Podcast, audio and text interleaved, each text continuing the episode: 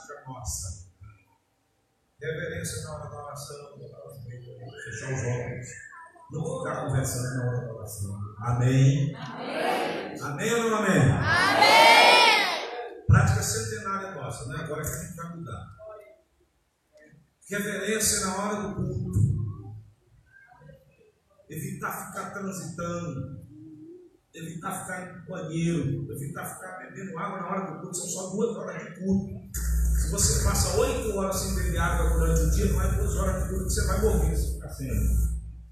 Amém? Se segura a bexiga uma manhã todinha e uma, uma tarde todinha, faz o esforço. Falando de alguém que tem problema, sabe? Vamos continuar mantendo a ordem na casa de Deus. Evitar conversa paralela. Eu sou do tempo do sino. Quem lembra do sino? Criança olhava para o lado, pim, pim. E se conversasse comigo, o pastor chamava pelo nome, menino, o que é mais importante do que aqui? Né? Então a gente continua mantendo essas coisas boas. Amém? Boas, mantendo o ritmo direitinho, a participação do culto, fervor espiritual na hora da adoração. Daqui a pouco a gente vai ouvir a palavra, o pessoal atento na palavra e correspondendo. Nós somos a igreja pentecostal e cremos e acreditamos na exposição bíblica, tá bom? Vamos continuar com reverência. Quero saudar os amigos internautas estão nos assistindo, muitos irmãos que às vezes não podem vir para a igreja. Eu vou dizer todo dia que eu estiver vindo aqui, você que está assistindo em casa poderia ter vindo para a igreja não veio, você está em pecado. É. Pode vir para não hoje não, para assistir de casa, está em pecado. O culto não está valendo não. Quando a pessoa não pode vir, é uma coisa, mas a pessoa podendo vir, tá. Tá bom? Mas Deus abençoe você também, criatura. Vamos ouvir a leitura bíblica.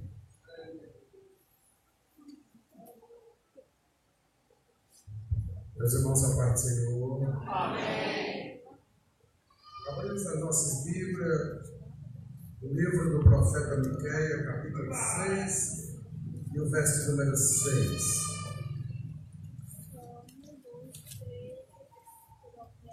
Glória a Deus. Livro do profeta Miqueias.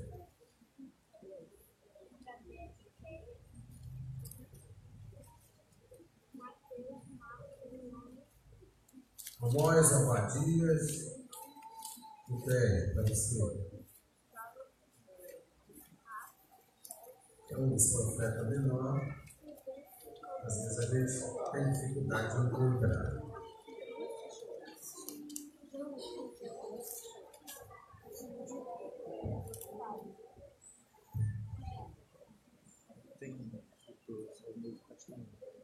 Livro do profeta Miqueias, capítulo 6, verso número 6.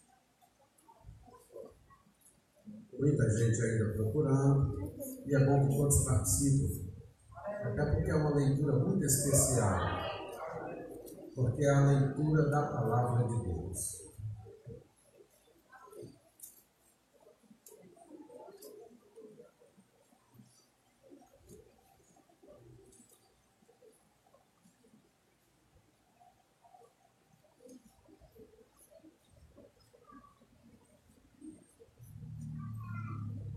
Quem encontrou pode dizer amém. amém. Diz assim a palavra do Senhor: Com que me apresentarei ao Senhor e me inclinarei ante o Deus Altíssimo? Virei perante ele com holocausto, com bezerro de um ano?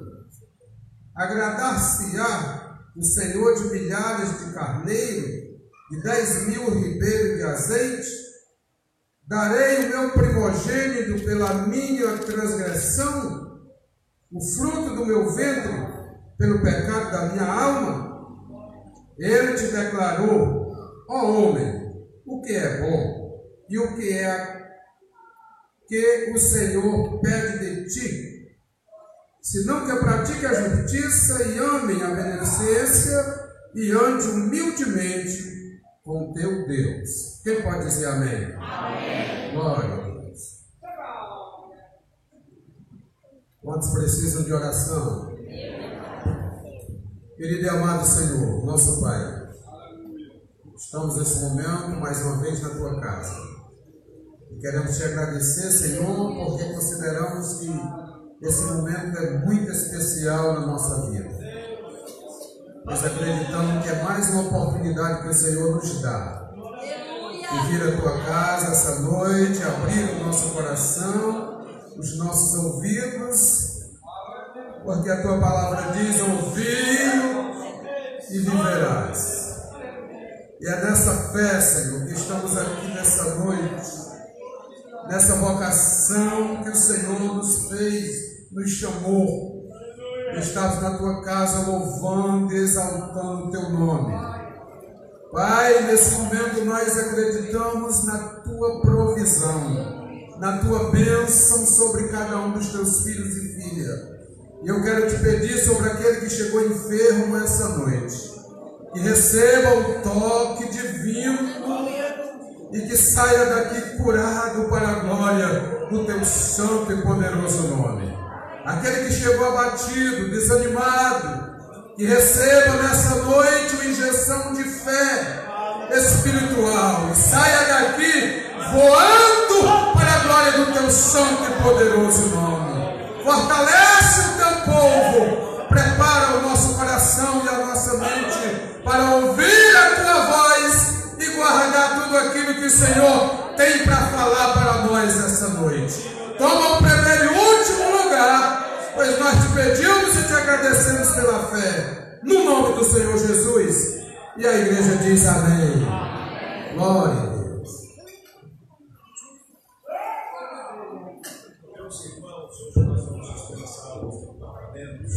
Nós vamos ouvir só as senhoras trazendo louvor. Enquanto elas se preparam, vou logo dar os avisos.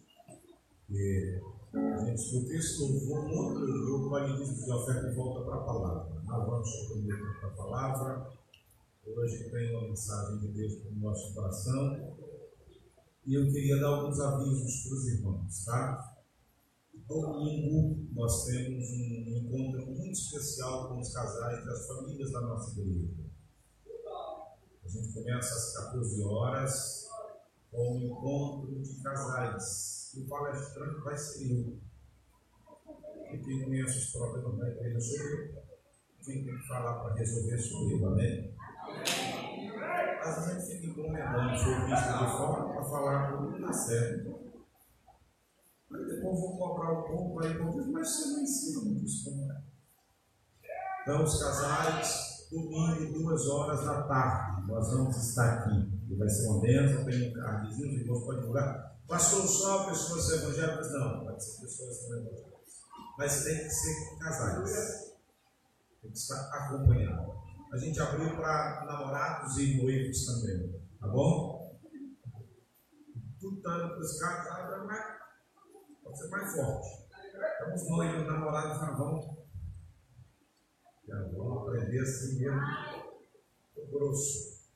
E à noite, às 18 horas, nosso último culto da família do ano aqui na sede. Vai ser uma festança. Isso é algo muito bom. Supervisor de congregação, recomendo que estejam aqui à tarde. É bom que estejam aqui com as suas esposas. E à noite, ah, vocês ficam livres para colocar o obreiro lá. Vocês também podem colocar o obreiro lá e vir para cá. É, lá no São Francisco, adiantou a ceia para amanhã, para estar aqui no domingo à noite. Tem liberdade, se assim quiserem fazer. Tá bom? Deus abençoe vocês. Amanhã tem encontro de oração aqui com a juventude, já em prova da Conferência STAP 2020. Né?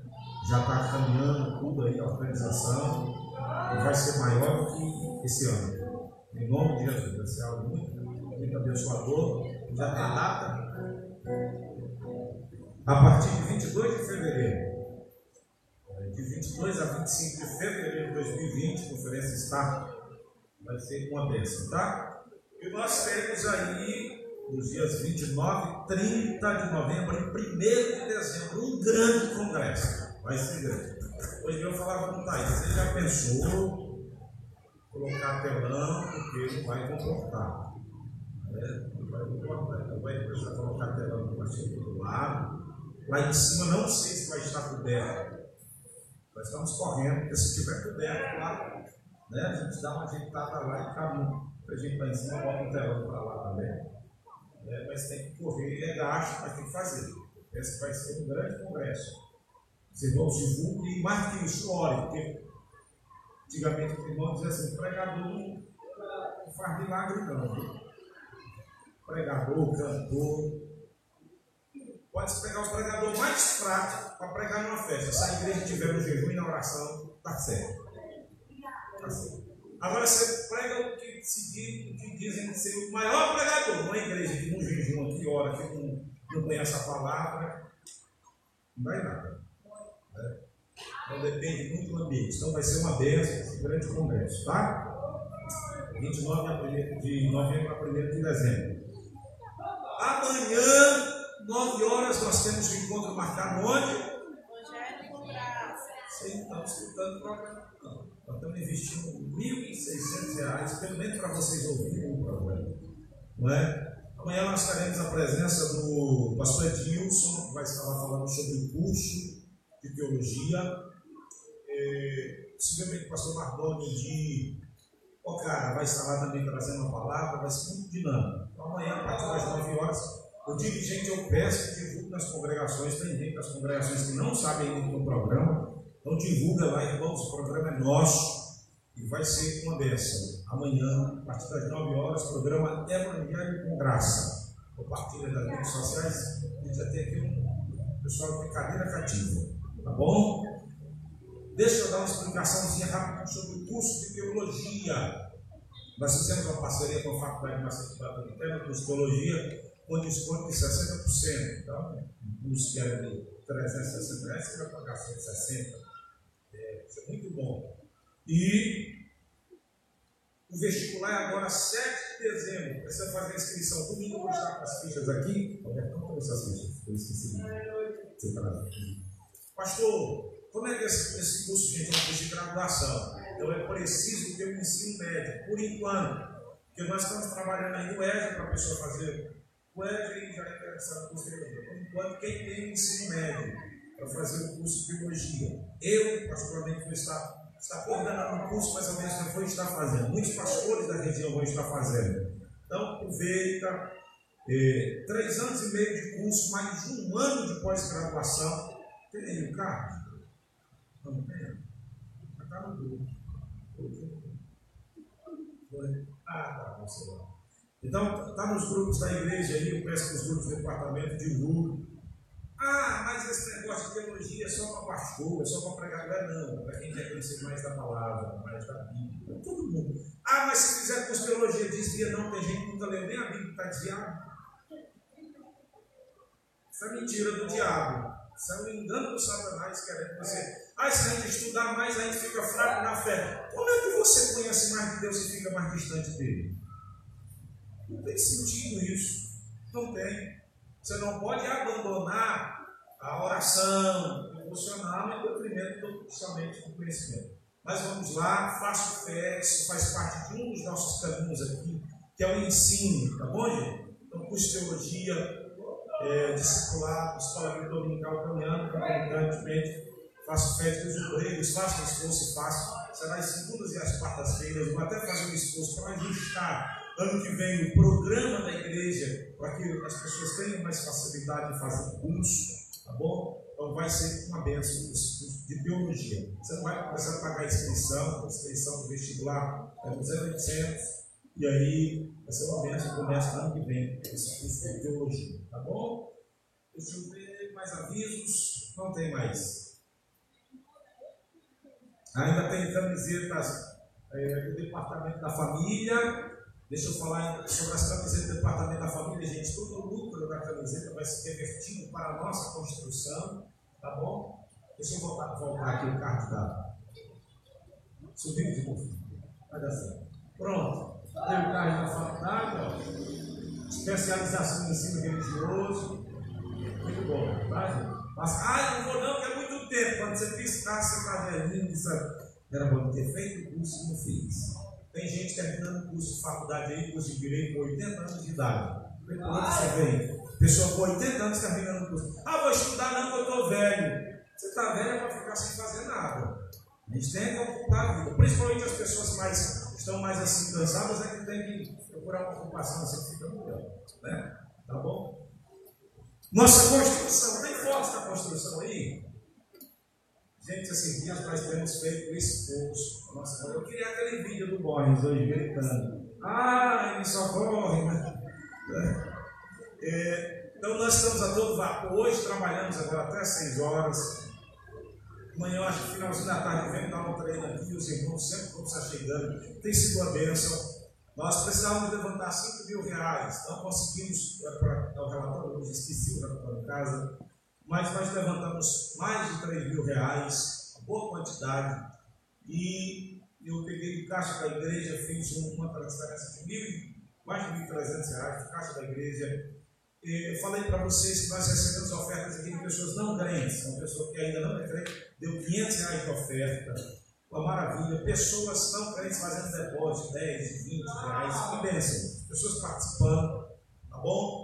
E lá a gente está avançando. Nós conseguimos já encomendar a coberta. Então todo o material foi encomendado, está esperando chegar. O Cláudio vai trabalhar em cima da coberta e nós estamos levantando as paredes comprando cimento, pastor, eu quero participar, como é que faz? Procura a gente, o Narciso, né, que está ali na, né, fazendo a arrecadação. Porque assim, a gente vai vencer essa fase agora do 5 mil, mas ainda tem 10 mil reais para pagar, não é? Eu tenho 10 mil. E quando eu entrei nesse negócio que eu chamei para fazer, não tinha nada, não tinha um centavo. Vermelho no caixa, se for fazer, tem que fazer. E as coisas são feitas com fé. A gente vai fazendo, o coração dos irmãos vão se movendo, e quando o coração vai se movendo, a coisa vai acontecendo, tá? Gente, a alvenaria está ali, dois metros, um metro e mas já está o Borges. Olha como é que o diabo Luiz Borges estava hoje ali. Meu Deus do céu. Ele estava pedindo socorro, trancaram o Luiz Borges lá debaixo da televisão. Foi nós que ensaiamos. Pode, vamos fazer uma novela aqui, tu vai ser o ator. Fica gritando aí socorro para ver se os irmãos vêm socorrer. Olha lá ele, ó. Ali ele estava gritando, alguém me socorre, alguém me socorre. Não apareceu ninguém para socorrer o Borges. Jesus Cristo. Meus queridos, e assim a gente vai caminhando na unidade. Tem sido tão bom, nós temos caminhado em amizade, em unidade, em partilha. É, a nossa igreja vai bem. Não existe unanimidade de pensamento, mas existe unidade. Porque a gente não, não consegue pensar tudo do mesmo jeito. Tem coisa que a gente vai, não vai convergir, né? Mas nós estamos caminhando em unidade, Deus tem que nos abençoar. Amém, queridos? Vamos abrir, senhoras. Logo em seguida, o Ministério Louvor traz mais um, uma música que a gente serve a Deus com dízimos e ofertas que trouxemos para a manutenção da casa do Senhor.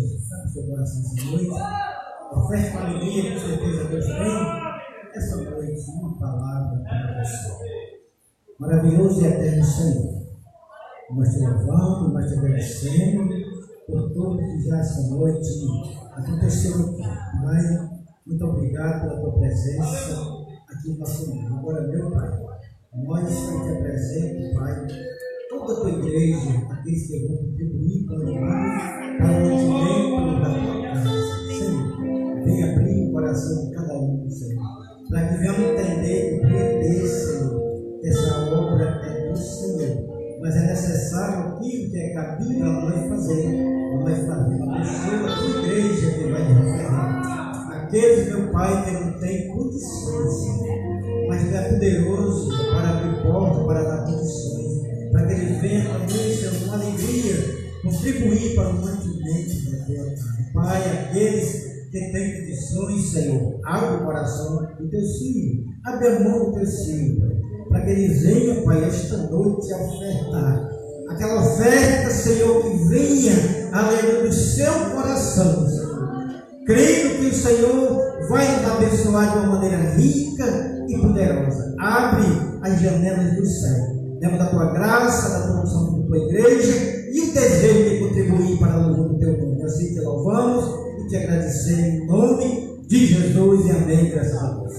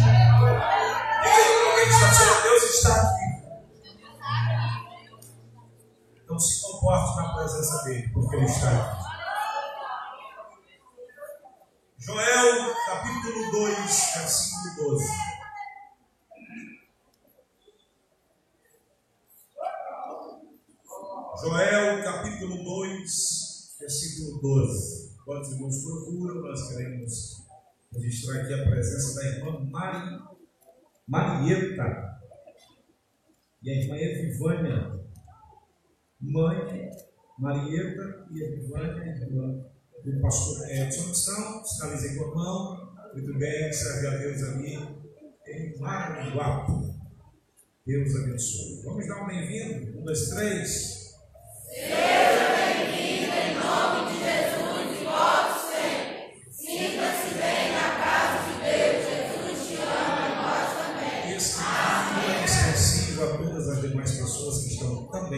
também nos visitando esta noite. Nós optamos, alguns meses, não tomar mais registro. Algumas pessoas se sentiam constrangidas e nós optamos por deixá-las bem à vontade. Câmara cheia, procura ver se dá certo. Se chegar mais cedo, escolhe onde sentar. Se chegar um pouco mais tarde, já não dá para escolher onde sentar, porque as cadeiras estão enchidas. É, mas assim a gente vai caminhando, tá? Gente, eu, eu falei que ia honrar uma pessoa, e eu fui honrar essa noite, e a noite falou, Dedé, a gente já saiu daqui, era seis e pouco. E tem uma obreira aqui que vai até que o dá quantos quilômetros?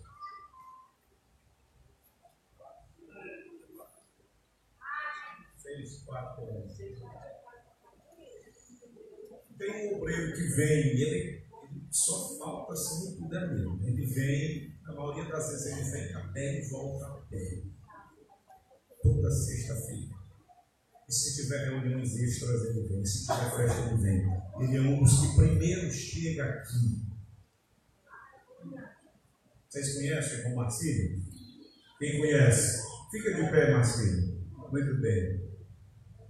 Nós precisamos reconhecer as pessoas pela forma como eles decidem caminhar com Cristo. E é isso tem, tem que ser visto nas pessoas. A valentia de caminhar com Cristo. E o Marcílio tem essa valentia. Sofre problemas físicos, mas problemas de saúde física, mas enfrenta e vem a pé. E eu queria que o Marcílio hoje, enquanto eu pregasse, sentasse aqui na minha cadeira. Vem para cá, Marcílio. Eu queria que você desse um salve de palmas.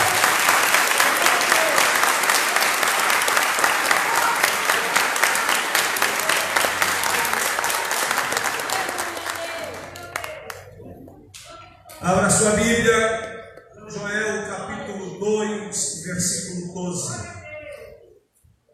Ainda assim, agora mesmo diz o Senhor: Convertei-vos a mim de todo o vosso coração, isso com jejum e com choro e com pranto. E rasgai o vosso coração e não as vossas vestes, e convertei-vos ao Senhor vosso Deus porque ele é misericordioso e compassivo e tardio em irar-se, e grande em beneficência, e se arrepende do mal. Quem sabe se se voltará e se arrependerá, e deixará, pois, se uma bênção em oferta de manjar e libação para o Senhor vosso Deus. Tocai a buzina em Sião, santificai um jejum, proclamai um dia de proibição Congregai o povo e santificai a congregação. Ajuntai os anciãos, congregai os filhinhos e os que mamam. Saia o noivo da sua recâmara e a noiva do seu tálamo. Chorem os sacerdotes, ministros do Senhor, entre o alpendre e o altar, e digam: Poupa o teu povo, ó Senhor, e não entregues a tua herança ao próprio, para que as nações façam escárnio dele porque diriam entre os povos: Onde está o seu Deus? Meus irmãos, o livro do profeta Joel é conhecido por alguns como Pentecostes veterotestamentário. O Pentecostes do Antigo Testamento Joel é um profeta do qual, a respeito de si, pouco se sabe. Tudo que nós temos neste livro é o registro de que ele é filho de Petuel. E o livro padece da ausência de referências que nos permitiriam conhecer um pouco mais a respeito desse profeta. É um dos profetas mais citados pelos outros profetas, e é nessas citações que nós conseguimos saber pouco a respeito do profeta Joel. Provável que o tempo do exercício do seu ministério tenha se dado por volta do ano 835 a.C. e tenha se estendido até 796, onde possivelmente poderia ser o fim do exercício do seu ministério.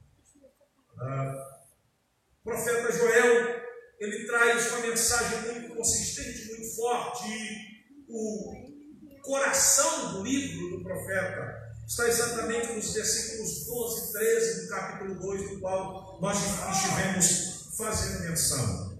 O livro começa com uma narrativa calamitosa. O, livro começa com a narrativa de uma tragédia. Uma tragédia havia se abatido sobre o povo de Judá.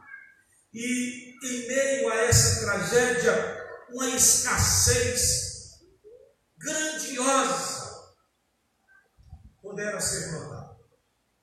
Quando nós olhamos a partir do versículo de número 3, quando ele vai fazer a narração, ele descreve a presença de uma praga de gafanhoto e as consequências dessa praga de gafanhoto. Há quem diga que o profeta Joel faz aqui a citação de quatro espécies de gafanhotos. Na verdade, o entendimento majoritário é que o profeta estava falando de quatro fases deste inseto que, ao se abater sobre uma plantação e uma vegetação, consegue a reduzir a nada.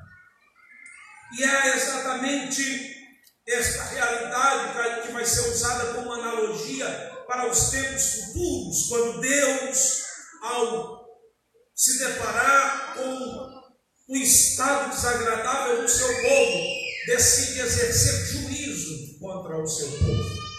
Portanto, meus queridos, este povo que vai se levantar como instrumento de, justi de justiça de Deus para atrair o povo de volta, possivelmente seriam os filisteus, os fenícios ou os egípcios, tá? considerando que os caldeus, os babilônicos ainda não haviam é, emergido, ainda não haviam se surgido em conta da sua grandeza. Alguns detalhes nós percebemos na narrativa ainda do primeiro capítulo, e dentre os muitos detalhes, é que a calamidade foi tão grande, a tragédia foi tão grande, que assolou todas as dimensões da sociedade. Nós notamos, e não há citação de rei algum no livro do profeta Joel. Possivelmente, a época, o povo estava sob os cuidados do sacerdócio, que deveria tolerar.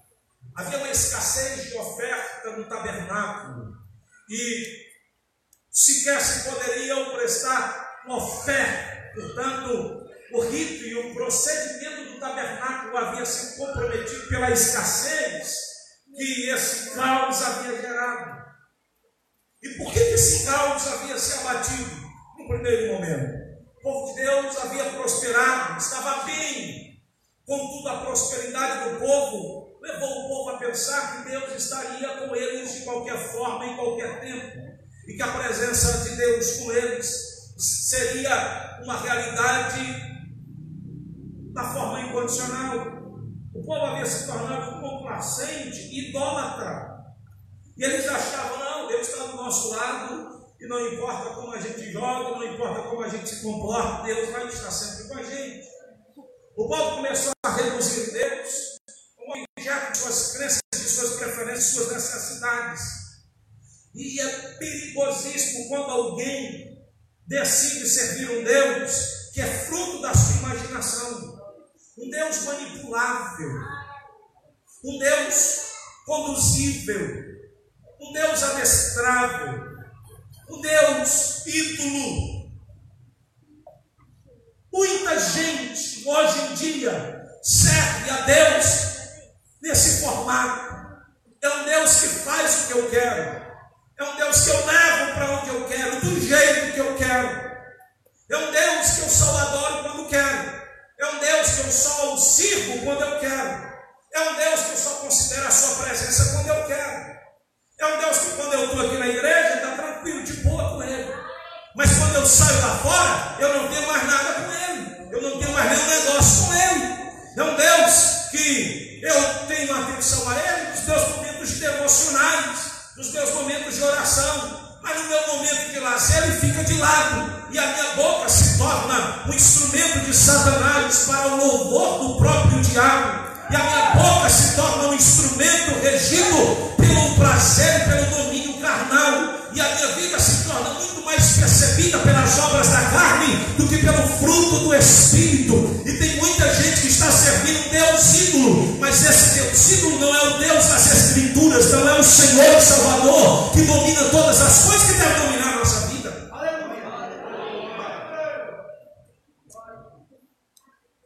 Versículo de número 9 diz: Foi cortada a oferta de manjar e a libação da casa do Senhor. Sacerdotes, servos do Senhor estão entristecidos. O campo está assolado, a terra está triste, porque o trigo está destruído o moço secou e o óleo falta. Portanto, até mesmo as transições estão comprometidas, porque havia necessidade do óleo para se ungir as autoridades que viriam e dariam continuidade às linhagens necessárias para a representatividade do povo. E por que, que não tem óleo? Por que, que não tem oferta? Que não tem trigo? Porque o trigal foi comprometido. Porque a videira a oliveira também foi comprometida, a figueira foi comprometida. E vejam, queridos, a Bíblia chega a dizer que até mesmo a semente apodrecia debaixo dos seus torrões. Os celeiros haviam sido assolados, os armazéns derribados, porque o trigo havia secado. Se plantava a semente e a semente apodrecia, a terra não tinha força, a semente não germinava, tudo que tinha sido guardado no celeiro também tinha sido destruído. Que tragédia terrível! Por que, que Deus estaria irado e zangado desse jeito? Então, em meio a esse caos, em meio a essa tragédia, que houve-se uma proclamação no versículo 13, quando diz: Singei-vos e lamentai-vos, sacerdotes, gemei ministros do altar, entrai passai vestidos de panos de saco durante noite, ministros do meu Deus, porque a oferta de manjares e a libação cortadas foram da casa de vosso Deus.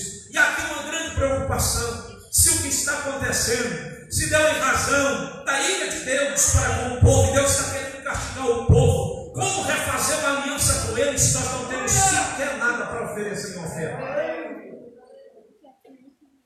Nós não temos como apresentar uma oferta a ele, para que à medida que ele se alegre, nós refaçamos com ele uma aliança.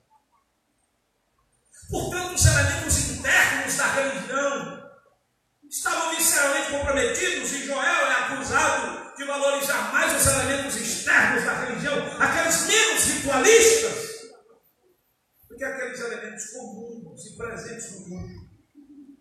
E é nesse cenário, queridos, que o profeta é levantado por Deus, como boca do próprio Deus, para anunciar ao povo a luz no fim do, no fim do o caminho de saída. E ele começa dizendo: Tocai a buzina em Sião, e clamai em alta voz no monte da minha santidade. Perturbem-se todos os moradores da terra, dia do Senhor vem ele está perto. Gente, o profeta, ao tempo que fala de uma realidade dessa praga de gafanhoto, da pestilência de gafanhoto, ele aponta para um juízo mais horroroso, mais forte, mais cruel mais duradouro, que viria por parte de outras nações, que dizimaria o povo de Deus. Aquele povo em outro tempo se dizia povo de Deus, ele está fazendo parada. Para a gente pensar sobre a gravidade, as nações que virão, elas são comparadas à, à, à ferocidade desses gafanhotos. Em 1915, há um registro de que houve em Israel uma praga semelhante. E essa praga era tão, tão terrível de gafanhotos que eles, eles comprometiam o fruto, a folhagem, a casca, a entrecasca. Eles deixavam, e o texto bíblico, em dado momento, vai dizer que eles deixavam embranquecida a árvore e a vegetação. Portanto, não havia esperança de vida da vegetação em razão disso. Em 1915, um estudioso faz um relato da ferocidade dessa praga, de que quando eles insurgiam, não importava o quão claro estivesse o sol ou a lua, essa nuvem gafanhoto, quando se levantava, tornava tudo escuro e denso. E o barulho era como o barulho de água, sabe, a longas distâncias. Essa nuvem vinha de maneira como praga, como peste, se ouviam os barulhos, trazia trevas, era terror, era pavoroso, terroroso. Os registros históricos dizem que de onde eles vinham, na altura que vinham, as suas fezes eram como fezes de ratos que caíam como chuva sobre a cabeça das pessoas. Era algo terrível. Dizem que até os filhos que eram abandonados por debaixo das árvores, às pressas, quando as mães corriam, os seus rostos eram desfigurados antes mesmo que desse tempo dos garotos chorarem. Quem está entendendo diz amém. Nós estamos falando de coisas terríveis, de coisas pavorosas, de coisas sérias. Você imagina que um moleque está embaixo da árvore e antes que ele chore, essa praga vinha e eles conseguiam desfigurar, destruir o rosto das crianças. O registro bíblico é que as suas queixadas eram como queixadas de cavalos, eles eram como leões ferozes, onde eles batiam, eles extraviavam tudo. E notava-se isso, a ira de Deus. Deus está irado, Deus está permitindo que essa praga caia sobre nós. Eu estou falando para pessoas que estão me ouvindo aqui, que possivelmente em razão da infidelidade para com Deus, e nada repele tanto essas coisas nossa vida quanto a presença de Deus. Mas à medida que a presença de Deus se ausenta da nossa vida, nós estamos à mercê de todas essas coisas. E tem gente vivendo, meus queridos irmãos, essas assolações de maneira trágica e terrível. Nada dura, nada permanece. É nesse cenário cruel e caótico. Vale salientar que o profeta Joel é um dos profetas que fala sobre o dia do Senhor. E que esse, esse é um prenúncio não somente para aqueles tempos, mas o dia do Senhor virá. E o dia do Senhor virá de forma repentina. E o dia do Senhor acontecerá para castigo do ímpio. E o dia do Senhor acontecerá para o castigo do profano. O dia do Senhor acontecerá para o castigo daquele que não leva a sério as coisas de Deus, que brinca com as coisas de Deus. O dia do Senhor virá. Deus é justo, juiz e dá paga a todas as coisas. Nesse texto, o profeta pronuncia dias de trevas e de tristeza, dias de trevas espessas E ele faz questão de dizer que diante dele um fogo consome, versículo 3, e atrás dele uma chama brasa. A terra diante dele é como um jardim do Éden, mas atrás dele é um desolado deserto, sem nada lhe escapará. Seu parecer como parecer de cavalos, e correrão como cavaleiros, como estrondo de carros sobre os cumes dos montes, irão eles saltando como o grito de chama de fogo, que consome a pradana como um povo poderoso ordenado para o combate. Diante dele temerão os povos, todos os rostos são como a tisnadura da panela. Vez por outra, nós precisamos subir na torre de vigia e dar uma olhadinha para o cenário mundial e ver o que está acontecendo por aí afora. O que está acontecendo por aí afora. Tem gente que vive desligado e não nota que o dia do Senhor está próximo. Eu venho esta noite dizer para você que o dia do Senhor está próximo. Aleluia. O dia do Senhor virá para a recompensa dos justos, mas virá também para o pago dos ímpios. Para a paga dos ímpios. Nesse cenário, o profeta concentra-se a convocar o povo, dizendo: Convertei-vos a mim de todo o vosso coração. Isso com jejuns e com choro e com pranto. Rasgai o vosso coração e não as vossas vestes, convertei-vos ao Senhor vosso Deus. É uma convocação aqui de conversão, conversão sincera, conversão de coração. Não é de vir à igreja e cantar com os lábios, mas o coração está distante dele. Não é de seguir uma religião, não é de ser religioso, mas é converter-se de todo o coração. Aleluia. É converter-se de verdade. É adorar a Deus para além da aparência, para além do engano.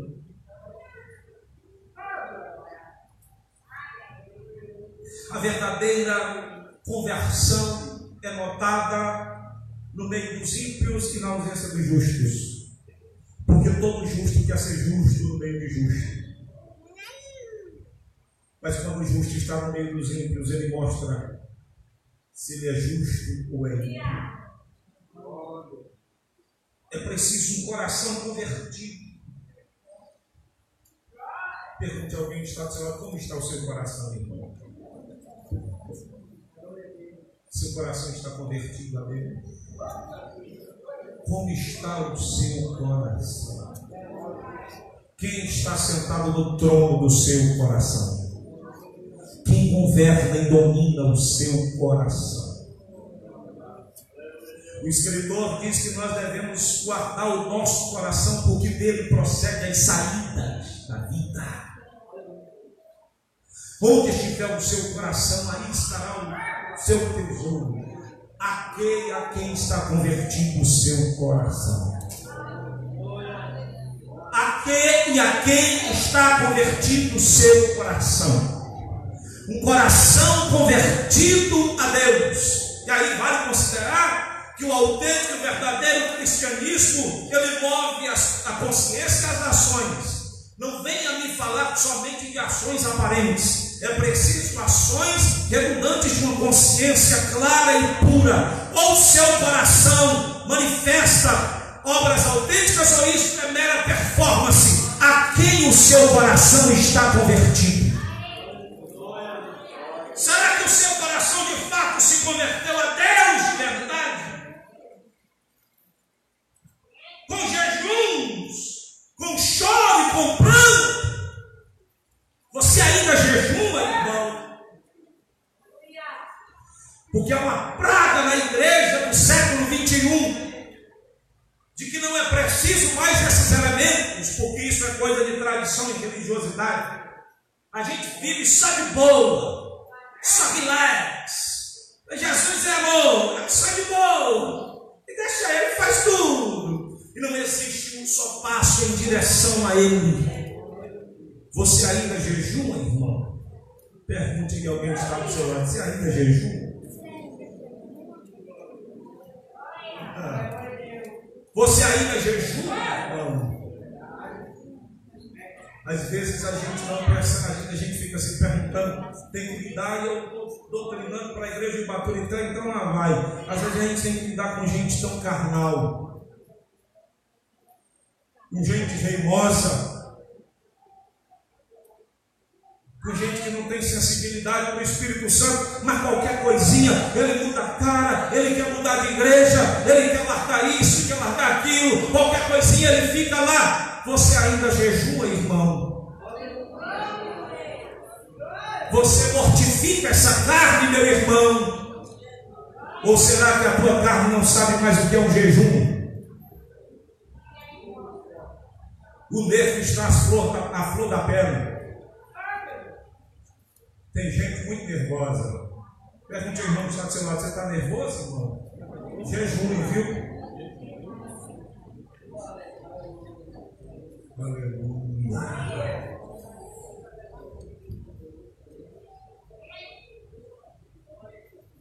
E há um detalhe, João Pai que escreve um livro, um livro Fome por Deus, talvez um dos melhores livros sobre jejum que eu já li. E ele fala de um dos perigos terríveis do jejum. O jejum pode aforar o que de pior em nós. Porque tem gente que quando vai jejuar tenta justificar a sua santidade no seu jejum. E ele diz assim, olha, eu estou jejuando, viu? Eu estou crente, viu? Você presta atenção, eu estou há 10 dias sem comer, consagrando. Hum, meu Deus! Fica olhando assim, não entendeu nada. O jejum deveria nos esvaziar do nosso egoísmo da nossa arrogância, da nossa prepotência. Aleluia. O jejum deve mortificar a nossa carne. A gente deve ficar rendido. A gente vence a carne no jejum, na oração. Quando a carne estiver estribuchando, dá uma manhã de fome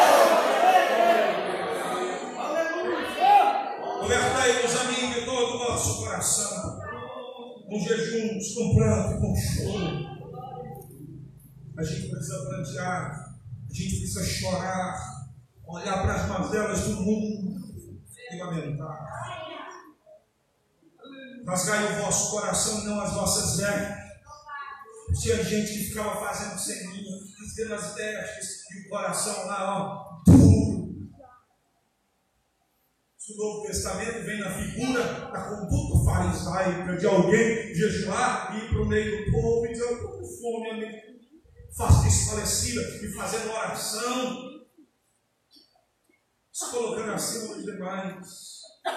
É preciso rasgar o coração. E não as vossas vestes. E converter-se ao Senhor. O vosso Deus, porque Ele é misericordioso e compassivo. E tardio em graça de grande beneficência se arrepende do mal. Quem sabe? se se voltará e se arrependerá. Quem sabe?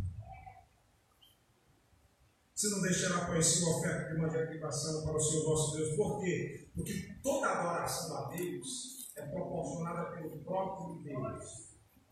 Quando você traz um tipo de uma oferta aqui, você não está dando para receber, você está dando porque já recebeu. Ninguém dá a Deus o que não recebeu do próprio Deus. O Deus quer de Isaac e Abraão? Porque foi Deus que deu a Abraão. Deu Isaac e Abraão. Tudo que a gente faz aqui, a gente já recebeu de Deus. Glória a Deus, aleluia. Isso foi Deus que já promoveu isso no seu coração. Portanto, para que houvesse uma oferta de manjar e de libação, somente Deus poderia proporcionar isso em tempo de escassez. Então vamos nos voltar para Ele. Pode ser que de repente Ele promova isso. E aí, queridos, há aqui uma convocação coletiva. Tocai a buzina em Sião, santificai em jejum e proclamai um dia de proibição. A gente conhece quando o povo está disposto, quando a gente diz assim: Domingo de manhã nós vamos fazer uma manhã de clamor, Senhor. Larga tudo, irmão, e vem. E o povo arruma toda desculpa e não vem. Eu já vou avisando ano que vem, se estivermos, nós vamos fazer 40 dias de oração e de jejum. Vamos. Convocar o povo, pastor, eu vou morrer, morre não. A carne velha fica só do jeito que é para ficar, mas o espírito fica forte. Não precisa haver uma convocação coletiva. É preciso nós estarmos todos voltados para dentro. Não dá para um estar puxando para um lado, outro puxando para o outro, outro querendo do seu jeito, outro querendo do outro jeito, e cada um quer do seu jeito, ninguém vai para lugar nenhum. É do jeito de Deus, então todo mundo se volta para Deus, porque se a gente se voltar para Deus, a gente vai entender a vontade de Deus e como é que Deus quer. Congregar o povo, santificar a congregação, juntar os anciãos, congregar os filhinhos e os que mamam. E até o noivo que tinha direito a passar um ano fora das atividades obrigacionais, tem que tirar ele de dentro da recâmara, acaba com a lua de mel. Pode interromper a lua de mel. Então o ano acaba. Vem todo mundo para a presença do Senhor. Eu gosto dessa convocação porque essa convocação ela é indistinta. Não importa se é criança, não importa se é jovem, não importa se é adolescente, não importa se é velho que não sai todo mundo de onde está e vem todo mundo, porque é Deus que está chamando e todo mundo se rende e se converte. Se para Ele. É preciso congregar o povo. E pensa uma coisa difícil é congregar o povo. Pensa uma coisa difícil é congregar o povo. É ou não é, Israel? Uma coisa difícil é congregar o povo. Porque o povo não quer congregar.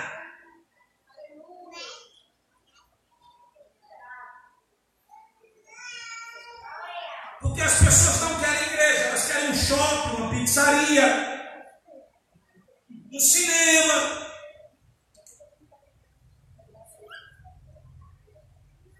Não querem congregar. Falta culto por qualquer coisa. Aqui na série nós temos só dois cultos por semana, que é sexta e domingo. E tem gente que vem na sexta e diz, rapaz, eu fui na sexta, não vou domingo não, que é culto demais, eu vou dormir. Uma coisa difícil é congregar o povo. Mas Deus está dizendo, congrega o povo.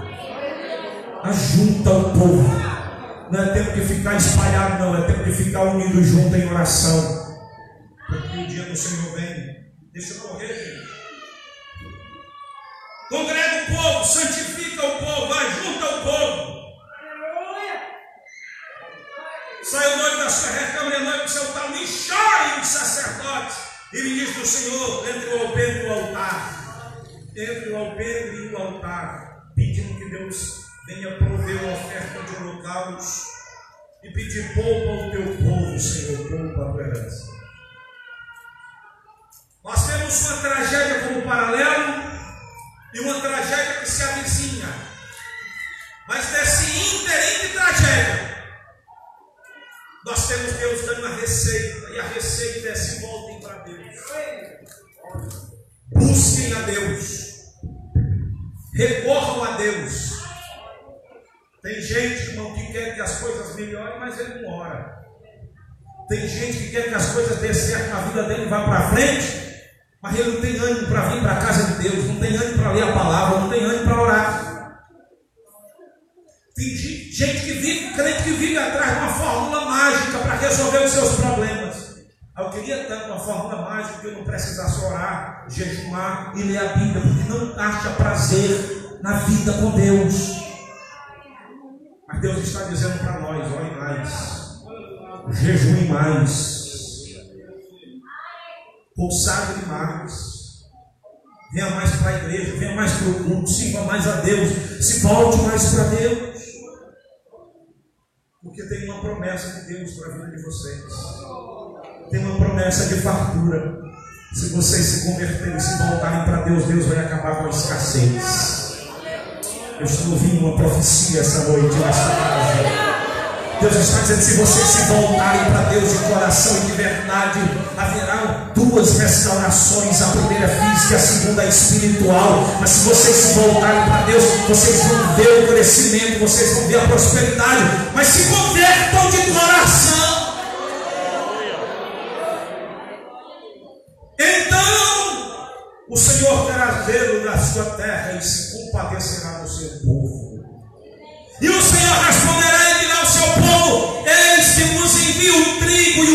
e o óleo, e eles serão fartos, e vos não entregarei mais o opróbrio entre as nações, e aquele que é do norte farei partir para longe de vós, e lançá-lo-ei em uma terra seca e deserta, a sua frente para o mar oriental e a sua retaguarda para o mar ocidental, e subirá o mau cheiro, e subirá a sua podridão, porque fez grandes coisas o Senhor.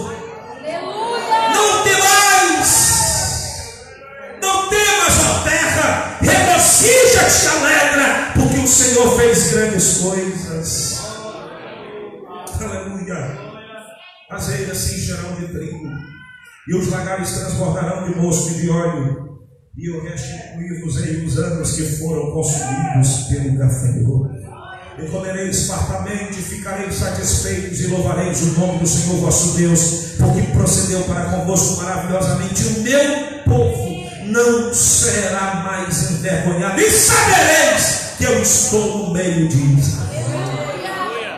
Você crê nessa palavra?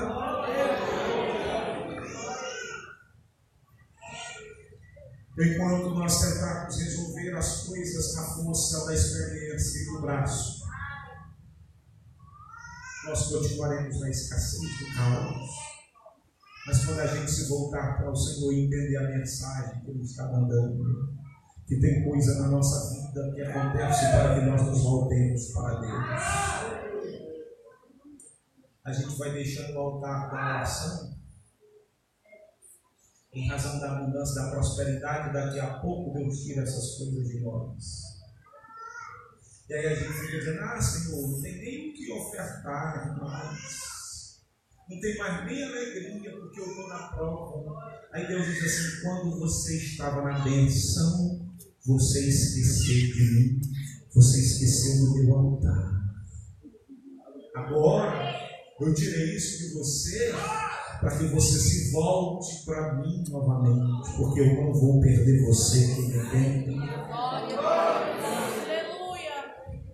A segunda promessa, que é a promessa de restauração espiritual, isso vai se cumprir em Atos capítulo 2, não se cumprir naqueles dias, mas uma promessa de restauração espiritual, é o Pentecostes do Antigo Testamento, derramar do Espírito, quando diz, e há de ser que depois derramarei o meu Espírito sobre toda a carne.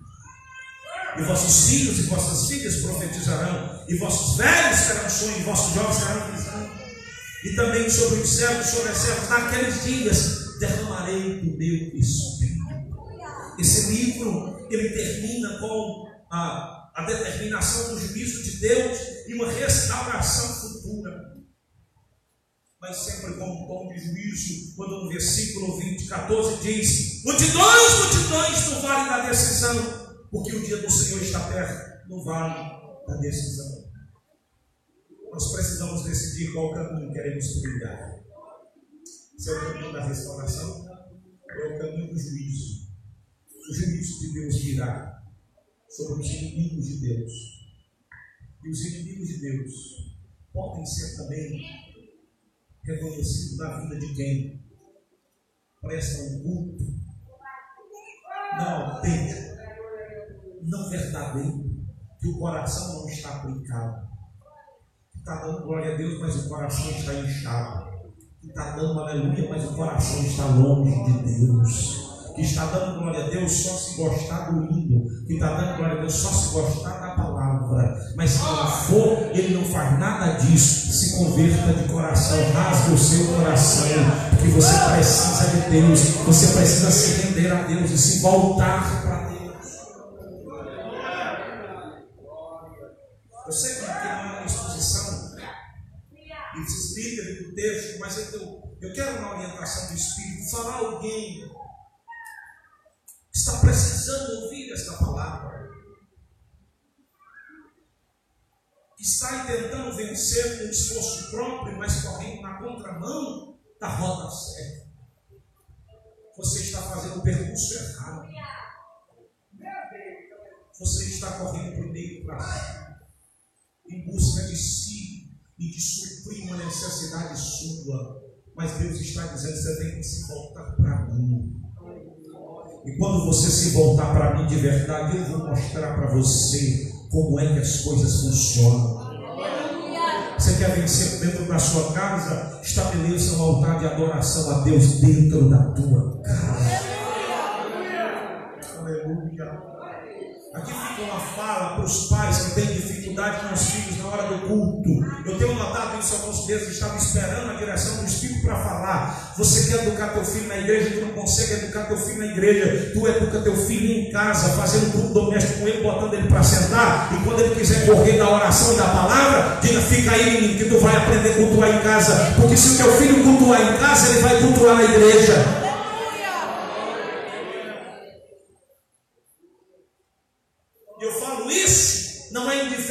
pai e sabe por quê? Porque eu dois filhos e filhos pequenos. Hoje de manhã nós fazemos o culto doméstico em casa. Pequeno levantou, foi saindo. Eu peguei a santa chinela milagrosa, fui lá e disse aí, quer provar da chinela ou sentar diante do altar? E ficou chorando. Não sei se era da presença de Deus, era comer da chinela. Mas fica aí, menino.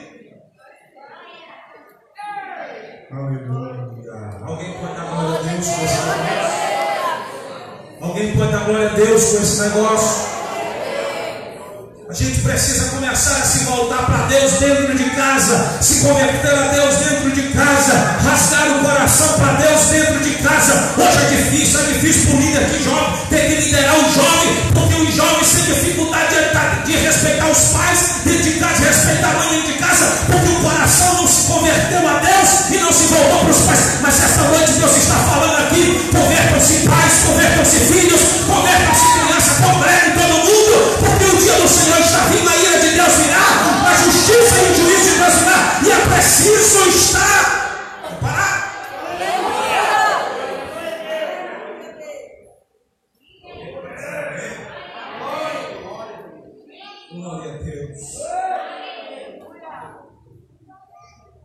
E eu não sou aqui, boto lá em casa tem televisão, meus filhos assistem, mas sabe, se assistir ficar querendo imitar boneco, aí nós vamos imitar no cinema tem que conhecer a Deus. A gente não tem que criar os filhos ausentes do mundo, a gente tem que criar o filho dizendo como que funciona o mundo. Eu não escondendo nada no, meu pedido fechando os olhos. Meu filho, ai, fecha os teus olhos, não, está vendo isso aí? Isso é abominação diante de Deus, isso é pecado, Deus não se agrada. Então você já fica sabendo, quando olhar e Deus quer isso aí, isso é pecado, é abominação. Então tem que criar proibindo, tem que criar ensinando o temor do Senhor na palavra. O que é e o que não é. Quem entende diz amém. amém. Que glorifica Deus e o que não glorifica. Aleluia. Convertei-vos ao Senhor. Com jejuns, com choro e com pranto. Eu não vou ficar aqui dizendo eu sou do tempo, porque isso não é discurso para um pastor. Ah, eu sou do tempo, não. Nós vivemos um tempo ainda que Jesus ainda batiza criança com o Espírito Santo, que criança ainda sabe orar, sabe ler a palavra. Tem reverência na igreja, se comportar direitinho. Jovem do mesmo jeito, ancião do mesmo jeito.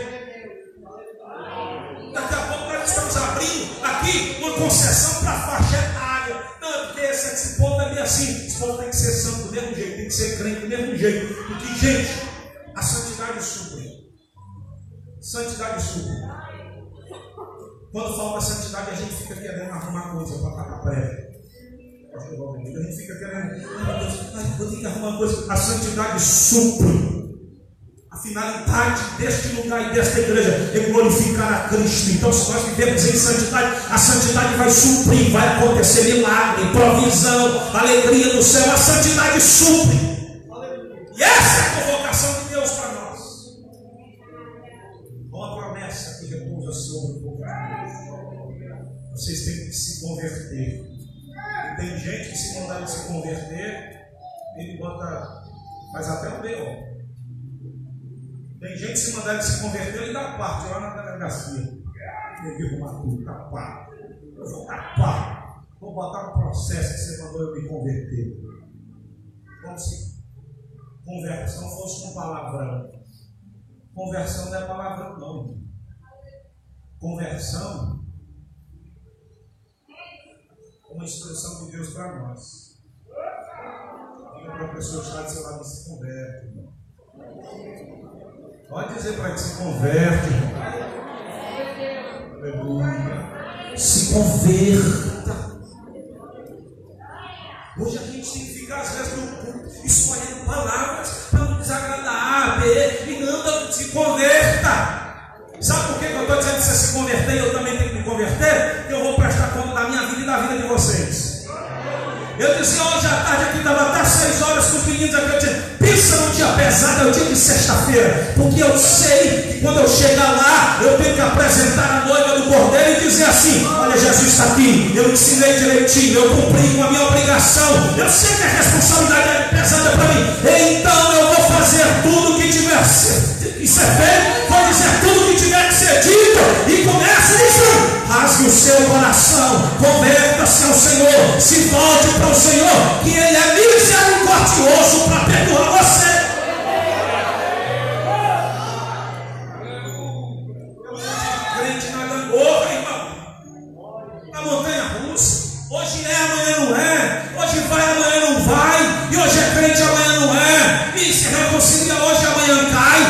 vai, aquela vida de João tem moço, cai, levanta, levanta, cai, cai, levanta, levanta, cai. E daqui a pouco vai se acostumando nesse negócio, nessa vida que não agrada a Deus. Pelo amor de Jesus Cristo, levante hoje e fique de pé, não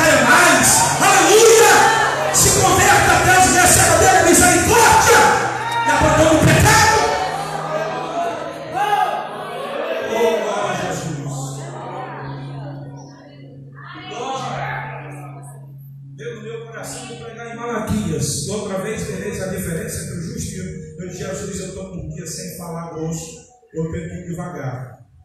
Mas na próxima sexta-feira tem uma mensagem de Deus aqui para essa igreja. Assim Deus. Tem diferença do justo e do ímpio. A gente precisa se converter a Deus de coração. As, as pessoas dessa cidade precisam nos conhecer como pessoas santas, crentes, verdadeiras. A mulher passar na rua e alguém dizer lá vai uma santa serva de Deus, uma santa mulher de Deus. Nós passarmos alguém vai dizer lá vai um servo de Deus, aqui é um homem de Deus. Cheio de Deus na vida até o botão. Amém. Dá para vir sexta-feira? Dá? Fica assistindo pela internet em casa não, venha sexta-feira. Mas essa é a convocação de Deus. Convertemos um jejum, choro e pranto. Convertemos um jejum, choro e pranto.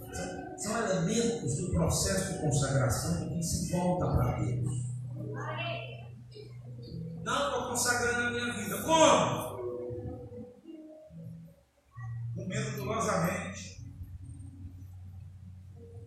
Orar só na igreja quando o pessoal diz assim, vamos orar. E ler na Bíblia na hora da, da leitura oficial. Vamos ler a Bíblia. Eu fico olhando, para dar chuva, eu fico lendo. Essa vida espiritual é uma vida capenga, você não vai chegar no caminho.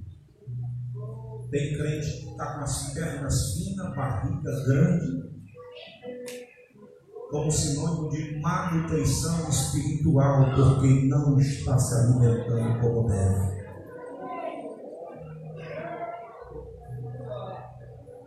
Tem aquele moleque que você chega aqui, o bichinho passa fome, a barriga no meio do mundo. As pedras bem fininhas. Água com açúcar. Comendo barro. Na África, comem, comem bolo de barro, biscoito de barro. Joga um salzinho no barro, cozinha por ali e come o barro. Sabia disso, crente? Sabia ou não sabia? Hoje tem gente assim.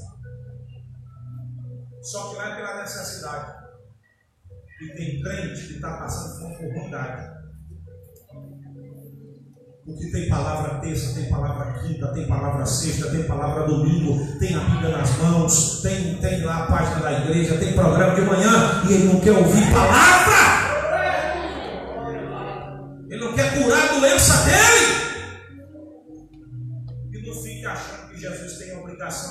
Para o céu, o pastor tem a obrigação de levar para o céu, e o irmão do seu lado tem a obrigação de levar para o céu. E o povo está dizendo assim: não, vamos lá, vamos pegar o bichinho. Não, esse bichinho não quer. Amém? Ninguém converte ninguém. Evangelista Carlos Bento, ninguém. Ninguém. Não, vamos lá, você, você tem que se converter. Não, não. É de coração. Para Deus, se não for de coração, não vale. Você está entendendo? Para Deus, se não for de coração, não vale. O que você está fazendo é para Deus. Curve a sua cabeça e feche seus olhos. E diga, Jesus, eu preciso me converter mesmo. Me converter, Jesus.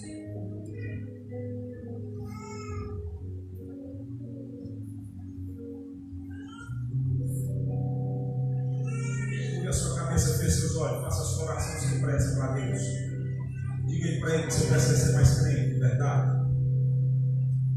Deixa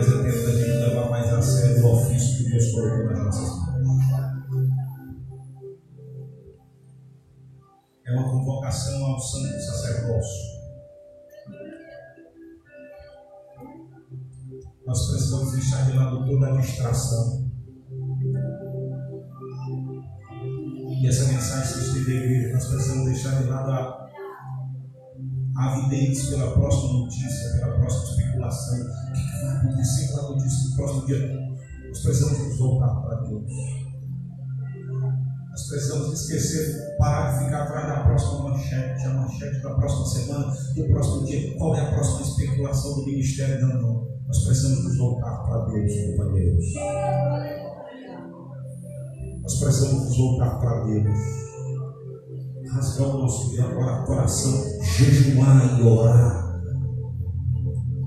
Deixa eu dizer um negócio para vocês. Quem me assiste, quem me ouve e quem está aqui em cima do altar sabe que um dos lugares mais pesados é o público. Pergunta aí a quem é pregador qual é a maior dificuldade que ele sente é no altar. Deveria ser o contrário. O fogo deveria sair daqui. Lugar de sensibilidade, de intercessão, de quebrantamento, de reforço, de visão de Deus. Nós precisamos de um ministério que tenha visão de Deus. Nós precisamos de um conselho ministerial que tenha direção de Deus, sensibilidade de Deus, de obreiros que escute a voz de Deus. Nós precisamos de obreiros espirituais. Ou não é igreja? Vocês querem ou não querem obreiros espirituais? E nós precisamos. E eu digo que se nós nos levantarmos aqui na consagração, no jejum e na oração, Deus vai dar um sacodição nessa cidade através da igreja, porque a igreja fica sendo estimulada pela vitrine que é o grupo.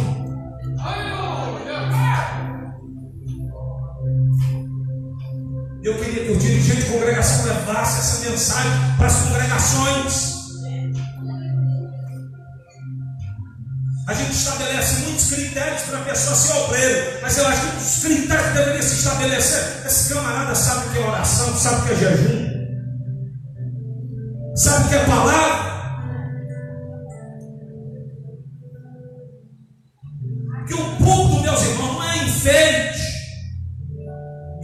Não somos jarros de enfeite. A gente é vaso que precisa estar cheio de Deus. Amém. Posso contar com vocês, companheiros? Para a gente se levantar em jejum e oração. Pode ser que Jesus volte esse ano. E a gente precisa cumprir o nosso papel. Entregar a noiva do cordeiro adornado. Nós vamos apresentar no Santo Espírito que vai entregar, assim como Eliezer entregou a Abraão noiva para Isaac. O Espírito Santo vai entregar a noiva. E nós vamos prestar. Vamos levar mais a sério a fé. Aleluia.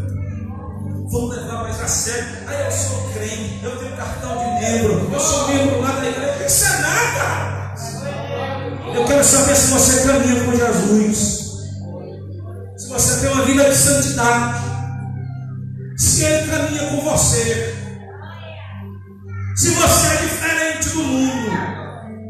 Aleluia. Você recebe essa palavra.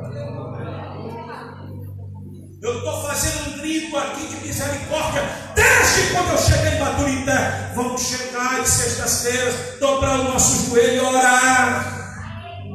É 20 minutinhos de oração, você não vai morrer, não. Mas tem gente que tem dificuldade com isso. E quer que pregador alegre ele, cantor alegre ele, pastor alegre ele. Não tem fogo no mundo que consuma tanta carne. Passa a semana toda sem buscar a Deus e chega na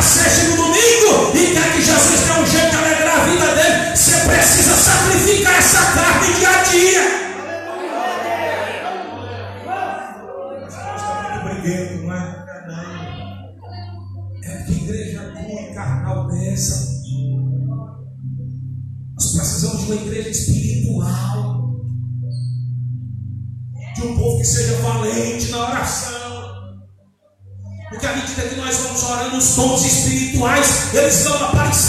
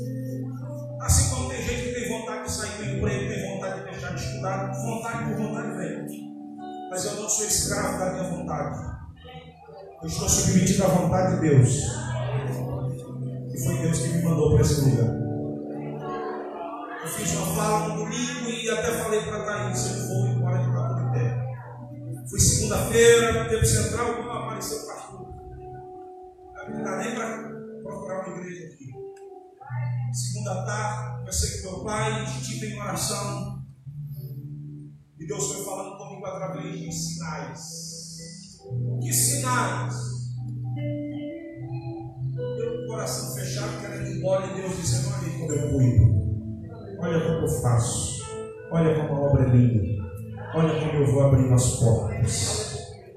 Eu vim aqui num culto, o irmão chegou e deu uma oferta de Jesus, que negócio é esse? Aí recebi uma mensagem, uma pessoa não crente, pastor, passa aqui no meu comércio, em pleno domingo. Eu disse, começa a festa de domingo, fui lá e disse, aqui, pastor, oferta e Deus vai abençoar e a obra vai para frente, vai acontecer. Aleluia. Deus cuida da sua obra. E enquanto for vontade de Deus, eu vou permanecer aqui para a alegria de uns, tristeza de outros. Nós vamos fazer a obra do Senhor que entende. Diz amém.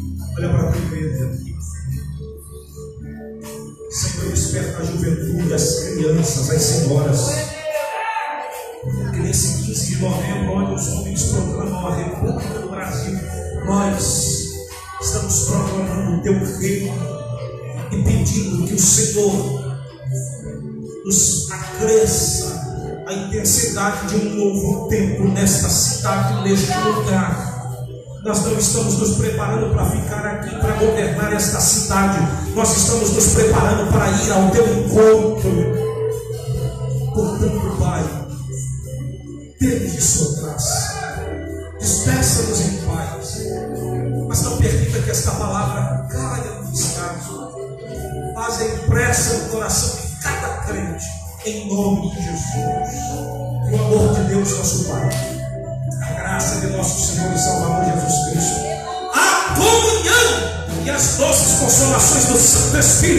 Seja com todo o povo de Deus aqui presente, os que recebem, dizem.